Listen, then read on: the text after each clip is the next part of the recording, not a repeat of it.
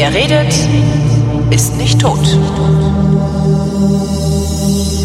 Willkommen zum Geschichtsunterricht der Koproduktion von Vrindt und DLF Nova, wie immer mit Matthias von Hellfeld. Hallöchen. Ich grüße aus Kolonia. Heute der Frieden von Paris. Exakt. Da ist beendet worden vermutlich Krieg, weil das Ja. also ungefähr das Gegenteil von Krieg ist Frieden. Ähm, Allerdings ist nicht die Abwesenheit von Krieg Frieden. Äh, welch, welcher Krieg? Oh, super, ne? Super. Ja. Genau. Ich wenn ich wenn ich will, dann kann ich auch. Wenn ich muss, will Ja, ich nicht. Aber hallo. ja. Unglaublich. Äh, Wie kommen wir denn jetzt da wieder hin? So, äh, welcher Krieg ist denn beendet worden, Matthias? Ja, 30 äh, es ist Nee, das war der Westfälische Frieden. Ja, ähm, es ist beendet worden im Jahr 1763. Damit war der 30-jährige Krieg schon ungefähr 120 Jahre vorbei. Ähm, also es ist beendet worden der siebenjährige Krieg und dieser siebenjährige Krieg hat eine große Bedeutung ähm, für die europäische Geschichte, nicht nur weil es ein Krieg war, der an vielen Stellen dieser Welt stattgefunden hat, sondern weil er Konsequenzen hatte, die bis etwa 100 Jahre später noch nachgeheilt haben in Europa. Und äh, um das zu verstehen, müssen wir einfach mal ganz kurz gucken. Es gab äh, Großmächte, äh, ich sage mal so zur Mitte des 18. Jahrhunderts, also natürlich Österreich, England, Frankreich, Russland, das waren so die ganz großen und in der, am Nordostrand gab es Preußen, aber gerade mal erst 50 Jahre. Das Land war nur teilweise bewohnbar, der Oderbruch musste trockengelegt werden, damit man darauf leben konnte. Preußen hat erst 1715 begonnen, sich äh, militärisch aufzustellen. Bis 1740 ungefähr war das äh, Hauptschwerpunkt der Politik der, des preußischen Königs. Aber irgendwie war es noch keine Großmacht. Ähm, man hat zwar irgendwie gestaunt, dass die das hinkriegen, also so schnell eine effiziente Verwaltung aufzubauen und den Oderbruch halt dann wirklich irgendwann trocken zu legen und äh, mit wenig Leuten eigentlich viel auf die Beine zu stellen. Das hat was damit zu tun, dass ähm, der Urheber äh, dieses preußischen Staates ähm, der große Kurfürst von Brandenburg war. Also eine Figur, die heute jeder Brandenburger noch rauf und runter singen kann. Und äh, dieser große Kurfürst gehört ja also an Nummer eins in die Ahnengalerie aller anständigen Brandenburger. Dem ist es nämlich gelungen, nach dem eben schon erwähnten 30-jährigen Krieg Brandenburg als das hauptleidtragende Land oder die hauptleidtragende Gegend dieses furchtbaren Krieges, ähm, ich sag mal, wieder aufzubauen, was extrem schwierig war. Und er hat das nur hinbekommen, weil er eine wirklich kluge Entscheidung getroffen hat, nämlich die oder viele der aus Frankreich vertriebenen Hugenotten ähm, ins Land zu holen und Einwanderungspolitik. Genau, er hat eine vernünftige Einwanderungspolitik betrieben, indem er ihnen zum Beispiel gesagt hat, ihr braucht nur wenig Steuern, bis gar keine Steuern zu zahlen. Hat in Kauf genommen, dass dann die einheimischen Handwerker ähm, so ein bisschen stinkig werden. Auf der anderen Seite hat er das, was die konnten, die Hugenotten, also handwerklich waren sie ganz weit vorne, äh, sehr genutzt und hat also dieses Land wieder aufgebaut. Er hat ein, äh, hat begonnen, ein stehendes Heer aufzubauen. Und äh, durch diese äh, Geschichten wurde er so allmählich für die Europäer ein, äh, ich sag mal, ein, ein attraktiver Bündnispate. Das war aber noch nicht Preußen, sondern das war Brandenburg. Und das Ganze kommt dann irgendwann zum Tragen ähm, während des spanischen Erbfolgekriegs. Das ist jetzt so einfach nur so drumrum erzählt, damit man weiß, in welcher Situation wir uns befinden. Äh, dieser spanische Erbfolgekrieg kommt dadurch zustande, dass der spanische König Karl II. im November 1700 kinderlos stirbt. Und nun ist es also klar, dass die europäischen Adelsgeschlechter äh, lohnende Beute, nämlich den spanischen Königsthron, wittern. Und es werden sofort Ansprüche angemeldet, die allen voran vom Hause Habsburg, also vom deutsch-römischen Kaiser, ähm, aufgestellt werden. Aber auch Frankreich äh, hat Ansprüche und findet das gar nicht so witzig, dass also auf der einen Seite, nämlich da, wo heute Deutschland ist, ein Habsburger regiert und wenn dann die Spanier auch noch einen Habsburger zum König haben, auch noch auf der anderen Seite einen Habsburger. Und das ist dann sozusagen eine, eine Horrorvorstellung für die Franzosen. So aus heutiger Sicht auch so ein bisschen Kindergarten, ne? ja klar, die fühlten sich dann umzingelt, sage ich jetzt mal. Und ähm, Also jedenfalls der brandenburgische ähm, Kurfürst, der bietet sich also dem, äh, dem deutschen Kaiser als Bündnispartner im Spanischen Erbfolgekrieg an und bekommt dafür die Zusage, äh, okay, mein Freund, du darfst ein Königreich gründen. Das war ja hm. bisher nicht der Fall, es war ja ein Kurfürstentum. Du darfst ein Königreich gründen, aber dieses Königreich muss außerhalb der Grenzen des Heiligen Römischen Reiches deutscher Nation liegen. Hm. Und da ist der brandenburgische König dann auf die Idee verfallen, äh, Kurfürst auf die Idee verfallen, Preußen, das außerhalb des Landes, äh, also außerhalb der Grenzen des Deutschen Reiches lag, dann äh, sozusagen zum Königtum zu machen. Das gelingt 18. Januar 1701 in Königsberg wird also vom Nachfolger des großen Kurfürsten ähm, eine gewaltige Fete veranstaltet, die den Staat fast ruiniert. Und damit ist das Königreich Preußen gegründet und im Laufe der Zeit wird es also, wie soll ich sagen, zu einer der wirklich großen europäischen Player. Äh, Wobei wir das, das, das Heilige Römische Reich deutscher Nation. Bis wohin ging das denn? Ging es bis zur Elbe oder wird das aufgehört? Ja, also jetzt genau die Städte, wo es aufgehört hat, ja, kann ich Ihnen natürlich nicht sagen, aber jedenfalls ähm, Berlin gehörte dazu und Brandenburg eben auch, aber Brandenburg hatte Besitzungen außerhalb von Brandenburg, nämlich Preußen. Und äh, okay. dieses, damit hat man sich sozusagen eine Krücke gebaut und hat gesagt, gut, ich darf das brandenburgische Herzogtum nicht äh, Entschuldigung, das brandenburgische Kurfürstentum nicht zum Königreich machen, aber Preußen. Und die preußischen Könige hießen auch immer bis zum letzten Tage König von Preußen und Kurfürst von Brandenburg. Insofern mhm. äh, war das dann zwar ein Land, aber dies, diese, ich sag mal, Reminiszenz oder diese Tradition, die blieb dann erhalten. Und ähm, Preußen äh, hat aber allein von der geografischen Lage her, nämlich ganz oben am Nordostrand sozusagen, äh, Schwierigkeiten gehabt, sich äh, so richtig nach vorne zu spielen. Aber dadurch, dass es eben im Erbfolgekrieg in Spanien ein Bündnispartner war und dass eben jetzt das Königreich gegründet war und dass dann äh, Könige in, von Preußen ähm, da waren, die das Land wirklich mit aller Macht und auch teilweise gegen die Lebensinteressen der preußischen Bewohner äh, nach oben getrieben haben, allen voran der, der sogenannte Soldatenkönig, der also äh, das Militärische derartig in den Vordergrund gestellt hat, dass das Land im Grunde genommen ein Kasernenhof war. Mhm. Und ähm, dann irgendwann so viele Soldaten da waren und so viel militärische Power, dass also etwas später, zur Zeit der Französischen Revolution, also 1792, der Satz äh, kreiert wurde, äh, Preußen ist die einzige Armee, die sich einen Staat leistet. ähm, und der, der, der trifft die Sache, glaube ich, ganz gut, ehrlich gesagt. Mhm. Ähm, aber das ist jetzt nur so ein Vorgriff. Also, in dieser Zeit äh, kommt es zum Krieg äh, zwischen vor allem Frankreich und England. Also es geht sieben Jahre lang zwischen Frankreich und England immer hin und her.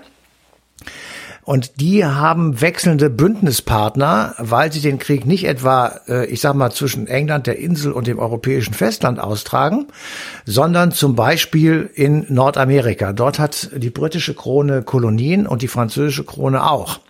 Und ähm, wenn jetzt die einen den anderen die, die Kolonien abnehmen, ist es eine Schwächung. Das gleiche findet statt in Asien, das gleiche findet statt in, ähm, in Europa, da geht es um Schlesien und da wird dann auf einmal der Konflikt zwischen Preußen und Österreich, nämlich um den Einfluss oder den Besitz von Schlesien wichtig. Und da mischen sich dann jeweils auf der anderen Seite Frankreich und England ein, sodass du auf einmal ähm, einen Krieg hast, der im Grunde genommen in der ganzen Welt getobt hat und deswegen von dem ein oder anderen äh, Historiker auch ähm, Erster Weltkrieg genannt wird, weil zum ersten Mal in diesem Krieg klar wird, wenn du Kolonien hast, dann kannst du die zwar ausbeuten auf der einen Seite, auf der anderen Seite musst du sie aber auch beschützen, weil deine Gegner können im Falle eines Krieges irgendwo auf der Welt eine Kolonie angreifen und lähmen dich damit. Ja. Das heißt, es Weil du musst wird Truppen hinschicken, du musst, du musst Aufwand treiben dafür. Ja. Du musst Aufwand treiben und du wirst, der Krieg globalisiert sich. Also es ist eine, äh, Kolonialismus ist ja tatsächlich auch eine erste Form oder eine Form von Globalisierung, mhm. schreckliche Globalisierung. Ähm, aber in diesem Falle eben, und das wird zum ersten Mal in diesem siebenjährigen Krieg sehr deutlich, äh, sind die Großmächte in Europa eben auch an anderen Ecken dieser Welt angreifbar und müssen damit rechnen, dass sie Truppen aus Europa abziehen müssen, um irgendwo auf der Welt ihre Kolonien zu verteidigen. Das wiederum schwächt sie in Europa. Mhm. Und das zweite ganz wichtige ist, es ist extremst teuer. Extremst teuer, weil Überleg dir mal, was es für den französischen König bedeutet, französische Truppen Richtung Kanada zu schicken im Jahr 1700, sagen wir mal 60. Ja, zumal Das man da ja auch noch mal immer bedenken muss, das haben ja die wenigsten auf dem Schirm. Krieg bedeutet ja nicht, dass also Krieg ist ja nicht, es ist ja nicht Kanonen, Panzer, Soldaten, sondern Krieg ist Nachschub. Ja, ja. Ne? Das ist ja, das ich kann mir überhaupt nicht vorstellen, wie man damals Nachschub geregelt haben will. Per Das- Schiff. Ja, ja. Schiff. Ja. Anders also, also per Schiff und die waren dann drei Monate unterwegs und darum, Ja. ja, dann haben die Kampfhandlungen. Wahrscheinlich hätte der siebenjährige Krieg äh, heutzutage anderthalb Jahre gedauert, ne? Ja, höchstens. Ähm, aber tatsächlich ist es so, dass du tatsächlich dann eben äh, entweder dich vor Ort versorgen konntest oder musstest in den Kolonien äh, oder vorher schon so viel Waffen da gebunkert hast, dass du im Grunde genommen äh, fein warst damit und eben den Krieg aushalten konntest. In der Regel ist es aber so gewesen, dass du vor allem Soldaten nachführen musstest und dass du auch natürlich Kriegsgerät nachführen musstest und das geht nur per Schiff. Also dauerte das Ganze sieben Jahre und wir reden hier über den Frieden von Paris, ähm, also über das Ende dieses Krieges und die Folgen. Das ist eigentlich das Interessante. Was ich bisher erzählt habe, ist alles nur im Vorfeld sozusagen, damit man versteht, wer eigentlich daran beteiligt war. Also, wir haben im September 1762 einen sogenannten Präliminarfrieden und der wird geschlossen in Fontainebleau. Fontainebleau ist ein äh, Ort in Frankreich, da geht es um einen vorläufigen Frieden zwischen England und Frankreich. Ein halbes Jahr später, 1763 in Paris, wird dann zwischen England und Portugal auf der einen Seite und Frankreich und Spanien auf der anderen Seite, da sieht man mal, wer da alles ähm, äh, noch dran beteiligt war, geschlossen. Und fünf Tage später folgt der Frieden von Hubertusburg. Da schließen äh, Preußen und Österreich ähm, sowie Sachsen ähm, Frieden und äh, einigen sich darüber, äh, wie es hier in Europa weitergeht.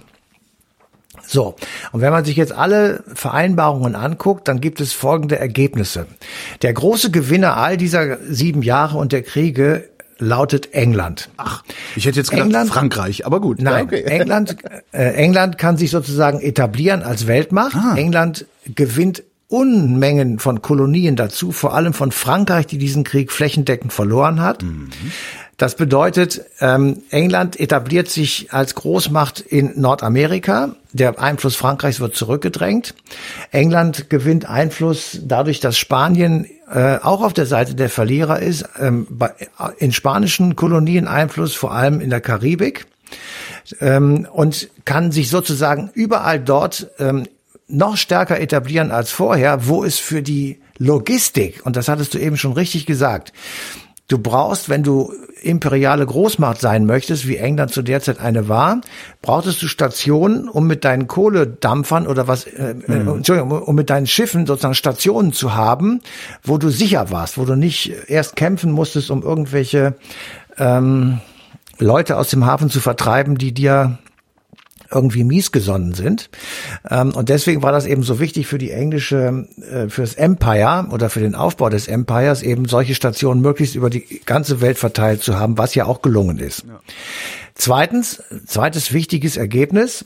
Preußen kann sich nach diesem Krieg im Konzert der Großmächte Europas fest verankern, weil äh, diese ungeheure militärische Aufrüstung eben dafür gesorgt hat, dass Preußen Kriege, ähm, ich sag mal, lange Zeit durchhalten kann, selbst wenn es in diesem Falle gibt es ja diese eine Schlacht bei Kunersdorf, wo also Friedrich der Große im Grunde genommen fast schon tot war oder hätte ermordet werden können. Äh, und er also weinerlich nach Hause schreibt, dass ähm, alles verloren sei und Preußen ist hin. Ähm, das ist, dazu ist dann aber nicht gekommen, aus unterschiedlichen Gründen. Ähm, also Preußen kommt aus der ganzen Geschichte fein raus und ist eine der ganz großen Player nun eu- in Europa. Das ist sozusagen die Tatsache, die sozusagen als Ergebnis da ist. Aber das Dritte, und das ist eigentlich noch sozusagen über allem, keine der beteiligten Kriegsparteien hat noch Geld. Oh, Die sind alle pleite. auch Preußen. Obwohl die Alle. so eine kluge Politik, also eine kluge aber Einwanderungspolitik. die- äh, aber die gut, ist auch hatten- schon viele, die hatten- viele Jahre her. Ja, aber äh, Preußen und Reichtum, das widerspricht sich. Also die sind zwar möglicherweise reich an Kanonen, ja, aber an Kohle und ähnliches nicht. Stimmt. Ähm, Ostelbien war immer arm, ja. Ja, weil die Preußen tatsächlich sich durch Einschränkung und durch Opferbereitschaft durch viele triste Jahre gekämpft haben. Also das, also jetzt in ihrem eigenen Land. Äh, abgesehen davon, dass sie natürlich auch Kriegspartei waren und dass sie dann, je länger sie etabliert waren und je größer und mächtiger sie wurden, sie auch durchaus zu Kriegstreibern wurden. Aber da sind wir ja noch nicht, sondern wir sind ja jetzt im Jahr 1760, 70, 80. Und da kann man eben sehen, dass ähm, Äh, Friedrich der Große führt die Kartoffel ein, um den Hunger zu bekämpfen. Ja, und das war dringend notwendig, weil die Leute haben gehungert. Und insofern äh, war mit Geld da nicht viel, nicht viel zu machen. Also, aber wir bleiben jetzt beim Geld, weil das eben das eigentlich Spannende daran ist. Also, dieser Krieg hat immens viel Geld verloren und er hat vielen, vielen tausend Soldaten das Leben gekostet, mit dem Ergebnis, dass Frankreich vor der Staatsinsolvenz stand. Frankreich, äh, England war ebenfalls in großer Not, weil der Krieg 160 Millionen Pfund gekostet hat. Und ich habe mich mal dran gewagt und habe so geguckt, ob man das irgendwie umrechnen kann. Heute wäre das ein Wert von ungefähr 23 Milliarden Euro. Das klingt angesichts von Rettungspaketen mit 400 Milliarden Euro geradezu als Portokasse. Aber damals ähm, war das natürlich ein Mehrfaches des Jahresbudgets. Na, und vor allen Dingen haben die ja auch damals, das fände, das wäre jetzt mal auch wirklich mal interessant, so wirtschaftshistorisch ja. äh, erklärt zu kriegen, wie die damals überhaupt Geld geschaffen haben und geschöpft haben. Und das ist ja, also ne, die haben ja überhaupt keine, keine fiskalpolitischen Werkzeuge gehabt, sondern das, das wird's ja, das hat's ja, ja damals alles noch gar nicht gegeben. Ne? Also ja, Steuern haben sie schon eingezogen. Ja klar, das aber ist das nicht. Ja, ja klar, sie konnten Steuern einziehen, aber das ging, geht halt irgendwann auch nicht. Ne? Also so, das, das, das, das will ja, äh, man will ja doch irgendwie einen Haushalt haben und das ausgeglichen und bla. Muss ich mal gucken, ob ich da jemanden finde. Das finde ich jetzt total spannend. Ja, danke für den ja, Tipp. Das ist auch spannend. Ja, ja. Ähm, aber Sie haben, das muss man ja auch sagen, Sie haben tatsächlich natürlich auch geraubt. Also Sie haben einfach bei Kriegen äh, die, die Kasse des anderen mitgehen lassen und es dann einfach für sich erklärt. Also es gibt sozusagen Reparationen auf diesem etwas brutaleren Wege. Mhm. Ähm, also wir haben, also das ist einfach nur mal so eine Zahl, wo man sagt, das ist äh, unfassbar viel Geld gewesen, was da äh, alleine in England fehlte. Ähm, wir haben 550.000 Gefallene, ähm, die mit großem Abstand meistens waren preußische Soldaten. Äh, die Zahl der Opfer unter der Zivilbevölkerung ist auch unfassbar hoch für damalige Zeiten. 320.000 in Preußen und 160.000 in Österreich. Das muss man sich wirklich mal überlegen, was das eigentlich bedeutet. Wenn, äh, ich sag mal einfach 200.000 Soldaten und 320.000 Zivilisten, dann hat Preußen eine halbe Million Menschen verloren ähm, das waren ja Produktivkräfte ja. sozusagen. Also das hat Preußen hart getroffen, genauso wie Österreich. Obwohl, Moment, Produktivkräfte, ich denke, die hatten ein stehendes Heer. Also waren das dann nicht ja, einfach nur Berufs es waren aber in der Zivilbevölkerung, meine ich jetzt. Ja. Ähm, da, da waren ja Bauern bei und, Ach so, okay. Und, äh, auch Frauen, die gearbeitet haben. Also das ist ja alles äh, eine andere hat, Struktur gewesen. Das heißt, es hat nicht nur die Armee den Krieg geführt, es gab halt eine stehende Armee, aber wenn Krieg geführt wurde, sind halt alle losgezogen. Nee, nee, die sind der Krieg ist ja auch in Preußen hat ja auch in Preußen stattgefunden. Also Ach so, im Sinne von Kriegsschäden. Okay, jetzt habe ich's. Äh, ja, ich habe einen Denkfehler. Ja, ja, genau. Entschuldigung. Ja, ja, ja. Ja, okay. Denkfehler. So, also und jetzt kommt es eben, was machst du dann? Also die Kasse ist leer und äh, dann überlegst du dir, was tust du? Und äh, die ersten, die lange Zeit überlegt haben, aber zu einer ähm, ich sag mal ne letztendlich negativen Idee gekommen sind, das war die Regierung in London. Die hat nämlich gesagt, ähm, wir merken jetzt, dass diese vielen Kolonien, die wir haben, das ist doch relativ hoher Aufwand, die zu beschützen und wir müssen da irgendwie immer Soldaten hinschicken und bla bla bla. Und haben dann gesagt, damit wir das irgendwie stemmen können, müssen jetzt die Kolonisten, die wir da einst hingeschickt haben, ähm, damit sie uns äh, die Kolonien aufbauen, die müssen jetzt auch einen Teil äh, des Geldes, was sie dort erwirtschaften, also in diesem Falle in Nordamerika, äh, auch an uns abgeben, damit wir für deren Schutz sorgen können. Und das haben sie dann also gemacht und sie haben angefangen äh, in den 60er Jahren des 18. Jahrhunderts und 70er Jahren, ich sag mal mit ähm, Abgaben auf Tabak, mit Abgaben auf Porto oder Zeitungen oder was immer es so gab. Also Zeitung gab es ja aber äh, Papier. Und das hat dann irgendwann dazu geführt, dass die Leute in den Kolonien gesagt haben, und dazu muss man in Klammern immer dazu sagen, das waren britische Kolonisten, das waren keine mhm. Amerikaner, sondern Engländer, mhm. die im Auftrag des Königs von England in Amerika Kolonien gegründet haben und sie auch entsprechend genannt haben, Maryland, Baltimore etc. Ähm, ich finde es immer noch klasse, wie, wie, wie kurz das nur gehalten hat, eigentlich. Also wie, ja. wie schnell das gegangen ist, dass die, dass die Amis zu Amis geworden sind und gesagt haben, fuck you, wir machen jetzt ja. das selber hier, was mir, das finde ich total ja, aber pass auf, ja. aber hätten sie, hätten die Engländer die, die Abgaben nicht erhöht, wäre das nicht passiert. Ja, wahrscheinlich. Äh, das ist tatsächlich äh, eine, das ist eine weltpolitische Entscheidung, die nach diesem Frieden äh, stattfindet, weil nämlich, wie du jetzt schon äh, gesagt hast, die Amerikaner bzw. die britischen Kolonisten in Nordamerika gesagt haben, das kommt nicht in Frage. Mhm. Ihr könnt nicht einfach so beschließen, dass wir mehr bezahlen, das machen wir nicht mit. Äh, Schulunterricht, äh, dritte Klasse oder auch vielleicht siebte Klasse, Tea Party von Boston. Ähm, und damit beginnt die amerikanische Unabhängigkeit. Ähm, und das endet, wie wir alle wissen, mit der Gründung der Vereinigten Staaten von Amerika und dem Rausschmiss der Engländer aus Nordamerika. Aber, aber, das hat noch eine zweite Konsequenz. Weil nämlich der große Konkurrenz um die Kolonien in Amerika und auf der ganzen Welt war Frankreich. Mhm. So. Das wissen natürlich auch die amerikanischen Aufständischen, die große Probleme haben mit den vielen englischen Soldaten und ich sag mal der natürlich weit überlegenen britischen Armee, die da auf einmal anrückt und ihnen das Leben schwer macht. Also wendet sich George Washington und andere an den französischen König und sagt äh, im, im Subtext, hör mal, die Typen da von der Insel, ja, das sind doch eure Gegner. Die machen uns hier gerade platt, wir brauchen Hilfe. Und zwar Geld und Soldaten. Jetzt sitzt der schöne König in Frankreich in seinem Palast in Versailles und sagt sich, ja, eigentlich bin ich pleite. Aber auf der anderen Seite diesen verdammten Engländern eins auf die Nuss zu geben, das lohnt sich. Da war er wieder, der Kindergarten. Ja. Genau. Also schickt er französische Soldaten nach Amerika und trägt dazu bei, dass die Aufständischen gewinnen und die USA gründen. Aber warte mal, der, was hat der denn davon gehabt? Hat, hat er es nur gemacht, um den Engländern auf den Sack zu gehen? Ja, nee. der hat der erreicht, dass die Engländer 13 Kolonien verlieren. Und das hat ihm gereicht. Also ist auch nicht so, dass, ja, da, dass die Amis gesagt haben, dich, wir, wir geben dir hinterher Geld oder irgendwie so.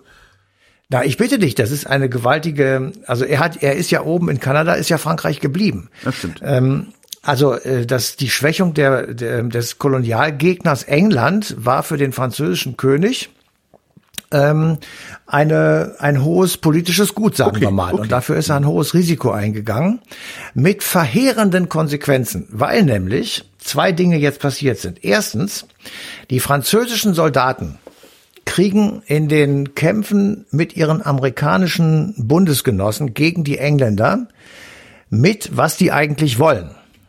Also sie hatten ja schon die Unabhängigkeitserklärung geschrieben, dass man frei ist, dass jeder Mensch mit freien Rechten geboren wurde, ja. dass man das Streben nach Glück jedem Menschen gewähr zu gewähren habe und dass man das Recht habe, sich einer schlechten Regierung auch mit Waffengewalt zu entledigen. All diese Dinge hören die Soldaten und als der Krieg zu Ende ist, äh, so Anfang der 80er Jahre des 18. Jahrhunderts, kommen die zurück nach Frankreich und haben diese Ideen im Kopf. genau. Zweitens. Dann schwappt der Scheiß nach Frankreich rein und genau. Zack. Zweitens. Zweitens, der französische König ist jetzt endgültig pleite, weil er hat ja diese ganzen Soldaten nach Amerika geschickt und muss die natürlich irgendwie bezahlen und mhm. hat auch richtig Geld dahin geschickt und so weiter und so fort. Um das alles zu bezahlen, braucht er Geld. Dieses Geld bekommt er nur über Steuer- und Abgabenerhöhung. Andere Möglichkeiten gibt's nicht. Also muss er sich der französischen Verfassung beugen, die da sagt, der König muss bei Steuer- und Abgabenerhöhungen die Stände einberufen. Die Stände waren der Klerus, also die Kirche, ähm, der Adel und die Bürger. Diese drei Stände gab es. Und die werden, äh, müssen dann nach Frankreich, nach Paris kommen und dort sitzen sie und nicken dem König zu und sagen, jawohl, großer Meister, du darfst die Steuern erhöhen. Das war so der Plan des französischen Königs. Mhm. Und er beruft die Stände also ein, zum ersten Mal seit 1600, schlag mich tot, ich glaube seit äh, 1602 oder seit 1612. Und die machen, was wir alle auch in der Schule gelernt haben, aus dieser Ständeversammlung eine verfassungsgebende Nationalversammlung und das kostet den König letztendlich den Kopf. Ja. So. Und jetzt kommen wir auf das wirklich Phänomenale. Ich finde das großartig. Ja, ich, ich finde, ich, ich, ich habe, was, was mir den Kopf so ein bisschen sprengt, ist einfach die zeitliche Dimension dieses Ganzen. Ja? Also äh, 63, 1763 wird der siebenjährige Krieg beendet, äh, 1776 wird diese Unabhängigkeitserklärung geschrieben und 1789, also einen Tag später ja. wird der König geköpft. Das finde ich ja. schon ziemlich abgefahren. Ja, es ist, es ist wirklich, das also, ist abgefahren, ist das richtige Wort. Welthistorisch ist, ist, das ein Wimpernschlag, der die komplette Welt einmal umgekrempelt hat. Absolut, komplett umgekrempelt haben. Das heißt, die, die, die Macht des englischen Königs ist beschnitten, immer noch groß, keine Frage, ist immer noch ein riesiges Empire. Mhm. Der französische König kriegt den Kopf abgeschlagen und die französische Monarchie versinkt in einer Republik. Ja. Es Schön gesagt. Die französische in Moment. einer Republik. Schön gesagt. ähm, die, die französische Revolution überzieht Europa mit den mit dem Dreiklang äh, Freiheit, Gleichheit, Brüderlichkeit ja. ähm, und löst damit überall in Europa Revolutionen aus. Letztendlich bis zum Jahr 1848 in Deutschland mit der berühmten deutschen Revolution 1848, 1849. Mit dem Ergebnis, dass die ersten 19 Artikel des deutschen Grundgesetzes gültig im Jahr 2023 folgende letztendlich auf die Verfassung zurückgehen, die erst in Amerika geschrieben wurde, dann in Paris, dann bei der Frankfurter Nationalversammlung in der Paulskirche, dann in der Weimarer Republik und dann sowohl in der DDR-Verfassung als auch in der Bundesrepublik-Verfassung. Das heißt, langfristige Folgen eines Kolonialkrieges in der Mitte des 18. Jahrhunderts prägen unser Leben heute noch. Weil ohne diese Entwicklung, die ich gerade nun zugegebenermaßen sehr gerafft versucht habe darzulegen, wäre unser Leben heute völlig anders. Ich weiß nicht wie, aber es wäre auf jeden Fall anders. Und das ist ein Beispiel sozusagen, dass sich irgendwann Dinge durchsetzen, die nicht mehr zu verhindern sind, mhm. ob du Kriege machst oder nicht. Und das waren in diesem Falle tatsächlich die Erklärung oder die, ja, die Erklärung der Freiheit des Menschen. Das haben die Amerikaner zuerst aufgeschrieben, die Washington und Co. Dann haben es die Franzosen übernommen und haben das auch aufgeschrieben und dann haben wir es auch gemacht, wie viele andere europäische Verfassungen im Übrigen natürlich auch. Und das ist tatsächlich die Substanz, die uns in Europa mit vielen furchtbaren Verheerungen zwischendrin ähm, zusammengehalten hat. Also diese verfassungsgemäße oder verfassungsmäßige Garantie von bestimmten Grundrechten. Und das beginnt halt 1776 in den USA und ist bis zum heutigen Tage immer noch relevant. Mit der Ausnahme und der Unterbrechung des Zivilisationsbruches durch die Nazis. Ähm, was mich daran so irritiert ist, das, also, es geht um den siebenjährigen Krieg der hat so aberwitzige Auswirkungen auf unsere Gesellschaften gehabt, im Grunde auf die komplette Nordhalbkugel, nee, eigentlich im Grunde auf den kompletten Planeten. Ja. Warum erinnern wir uns daran nicht? Ist der, ja. war der nicht krass genug, der Siebenjährige Krieg? Also ist dieser Zivilisationsbruch, also erstmal diese Mechanisierung des Krieges im Ersten Weltkrieg, dann der Zivilisationsbruch im Zweiten Weltkrieg, ist das so krass, dass alles andere, dass es alles andere überstrahlt? Weil das, die Geschichte, ja. die du gerade erklärt, erzählt hast, das ist die positive Geschichtserzählung über all die Jahrhunderte. Ja, ja, das ist ja mein Reden seit 33, würde ich jetzt mal etwas flapsig sagen. das darf alles nicht wahr sein hier. ähm, aber ich versuche das wirklich die ganze Zeit zu machen, indem ich einfach sage, Geschichte hat etwas mit uns zu tun, ja. im Guten wie im Schlechten. Und ähm, wir, wenn wir einmal zurückgucken und sagen, wo kommt das eigentlich alles her, dann finden wir immer irgendwo eine Wurzel und können diese dann aufnehmen und aufdröseln und sehen, wo ist sie denn langgelaufen. Und dann sehen wir, irgendwann kommt sie bei uns an. Und ähm, anders wäre es ja auch gar nicht zu erklären. Also wie, wie soll das sonst gehen? Wir können, wir sind ja nicht so klug, dass wir alles, wenn wir geboren werden, neu entwickeln. Ja. Nein, wir nehmen das, was da ist. Und das machen wir seit Generationen.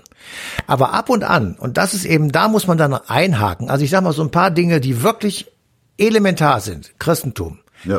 Luther, ja. Äh, äh, Aufklärung, Reformation, äh, hatte ich jetzt schon gesagt, Reformation, Humanismus, ähm, Französische Revolution, amerikanische Unabhängigkeit. Das sind Eckpunkte, wo ja. man sagt, da ist was Neues. Und jetzt zum Beispiel ist was Neues Umwelt, dass wir auf einmal merken, es, wir müssen etwas neu machen. Wir müssen eine, wir müssen irgendetwas ändern. Was auch immer. Und das wird sich im, im Laufe der nächsten, solange die Erde sich dreht, hoffentlich noch ähm, Jahrhunderte oder Jahrzehnte klar werden, wo das angefangen hat und wie das dann auch in die Verfassungen und in das Leben der Menschen äh, hineingegangen ist.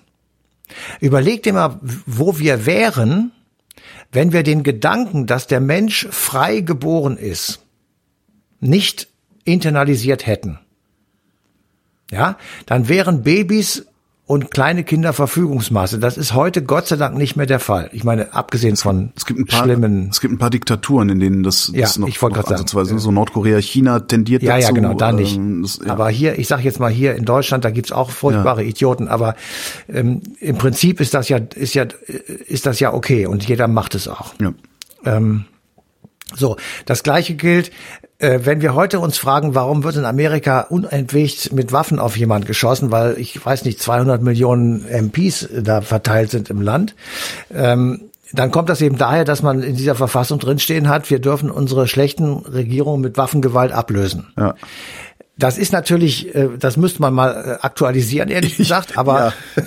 abgesehen mal davon. 250 Jahre alt und bezogen auf ein paar tausend Leute. Genau, also abgesehen ja. davon ist aber die Idee, dass man eine schlechte Regierung absetzen können muss, und mhm. zwar auch ohne Wahlen, ähm, wenn sie diktatorisch ist, wenn sie verbrecherisch ist und so weiter, äh, ist ja die Idee, auch wenn das nicht realistisch ist, aber die Idee ist ja richtig. Ja, so richtig, dass es in äh, Artikel 20 Grundgesetz steht, nicht? Natürlich, aber das überleg dir mal, wenn du eine waffenstarrende Diktatur hier aufgebaut hast, deswegen müssen wir das halt vorher schon machen. Das ist ja, ja. mein Reden das Zweite, was ich unentwegt sage, wir müssen aufpassen und wir können zugucken, ähm, wie das in Russland gewesen ist, mhm. in der Föderation Russland meine ich jetzt, ähm, wo vor etwa 10, 15 Jahren damit begonnen wurde, die Zivilgesellschaft zu zerstören. Ja. So, und heute ist sie weg, mehr oder weniger hinter Schloss und Riegel oder umgebracht oder außer Landes. Das heißt, deswegen können wir nicht erwarten, dass dort Leute noch sind, die sich gegen Herrn Putin und diesen Wahnsinn, den er da inszeniert, auflehnen. Mhm. Weil die Angst haben. Das ist wie bei den Nazis. Die Leute hatten Angst ums nackte Leben. Und wenn du kleine Kinder hast, dann machst du das nicht, weil du sagst, ich muss für die da sein und nicht für diesen Idioten da mit dem Schnauzbart. Ja.